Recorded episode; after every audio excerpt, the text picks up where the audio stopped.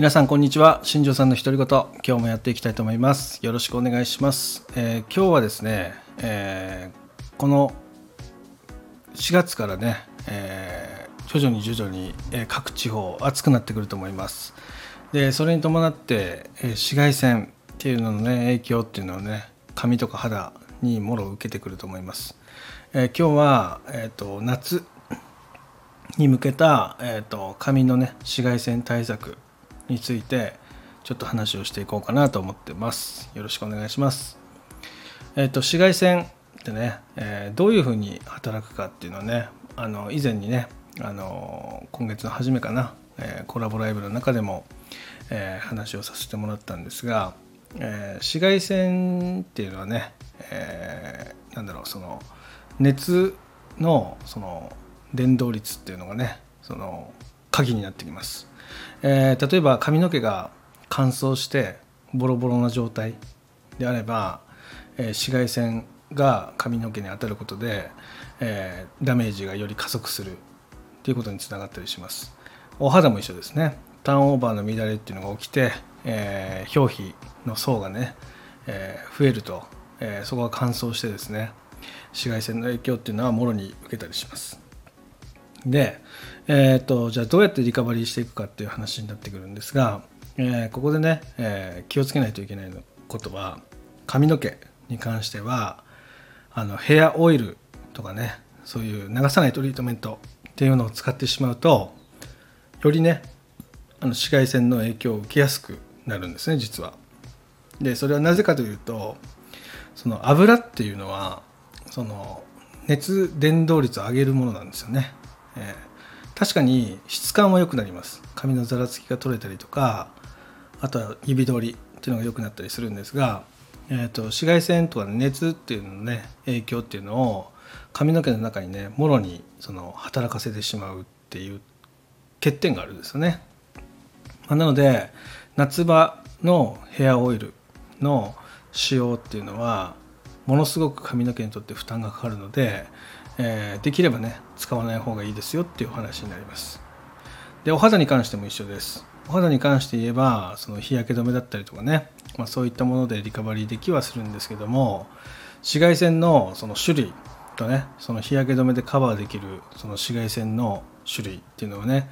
違ったりもするので、えー、そこら辺の見極めっていうのをしっかりしていかないと間違ったケアの仕方でね日焼け止めしたのにシミができるとかねそういったことにつながったりもします、まあ、なので、え、紫外線に対して有効的な、え、対処法でねその油分の多いものを使うっていうのは本当に良くないケアになるので、まあ、そこだけ気をつけてほしいなっていうふうに思ってます。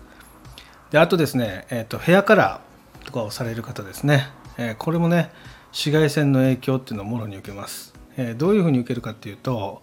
え紫外線でね色が抜けるっていうふうに思ってる方いるんですが、え紫外線で色が変色するってことがあるんですよね。はいまあ、なので、えーと、色が抜けてるわけじゃなくて色が変色してる可能性っていうのもあるので、えーと、それもねまたオイルとかつけるとよりそれが促進されてですね、えー、カラーしたばっかりなのにすぐオレンジっぽくなったとかね、えー、そういう現象につながったりするんで、えー、そういう意味でもねカラーした後の、まあ、髪の毛にヘアオイルを塗るっていう行為あ、そういったものっていうのはねしない方がいいですよっていう話になりますね。えー、ではじゃあどういうケアをしていけばいいのかっていう話になってくるんですが、えーと、これはもうすごくシンプルでもう潤すっていうのが一番いい方法になるんですね。髪の毛をしっかりその水分で満たすってこととあとはそのタンパク的なトリートメント ですねそのアミノ酸の補給だったりとか、まあ、そういう水分の補給ですねそういったものに意識を向けてやってあげると、え紫外線から髪の毛を守ることができるので、えオイルではなくてそういう水分量の多いケア剤、まあ、そういったものをね使ってやっていくといいんじゃないかなっていうふうに思ってます。で肌も一緒ですね。肌に関しては、えー、とまずはその、えー、と表皮ですよね。古い角質っていうのをしっかり取り除くっていうこと。あとは代謝を促進させる要はターンオーバーを促進させること。まそういったことに注力を置いて、えケアをしてあげると、えお肌のバリア機能っていうのがねまた復活するので、まあ、それであればそのそこまでね SPF, SPF 値が高い日焼け止めを使わなくっても紫外線のリカバリーっていうのはしっかりできたりもするので、えそこら辺ねしっかりね意識してやってもらえるとすごくいいかなっていうふうに思います、えくれぐれもですね、えそういうオイルとかねそういう SPF 値の高い日焼け止めとかねそういったのを塗りたくってね日焼けの予防をすることだけは、えー、避けてほしいなっていうところなので、まあ、そこはね頭の片隅に置いといてほしいなっていうふうに思います。まだね4月なんで、えー、そこまでね紫外線って強くないですがこれが5月6月7月8月ってなっていくうちにどんどんどんどん紫外線は強くなっていきますので、まあ、今のうちからねそのベースお肌のベース髪のベースっていうのを整える時期になりますので、えー、その期間中にしっかりね髪のケア肌のケアっていうのを集中的に行って、えー、夏のね紫外線が強くなる時期っていうのをね、えー、楽に乗り越えられるように、えしていってもらえたらなっていうふうに思います、えまたね具体的な、え商品だったりとか、まそういったものに関しては、まあ、レター等でねあの質問いただければあのお答えしたりもしますしあとは今あの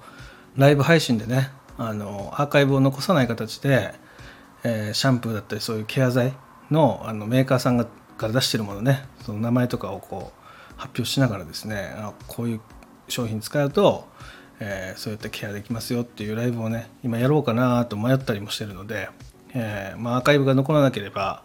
あのそういうメーカーさんのねその良し悪しみたいなものを残さなくて済むので、えー、単発的にそういうライブ配信でやっていこうかなとも思ってます。はいまあ、なのでね、えー、まずは、えー、間違ったケアをしないこと。で紫外線対策は、えー、油でカバーするんじゃなくて、えー、水分ですよってことですね。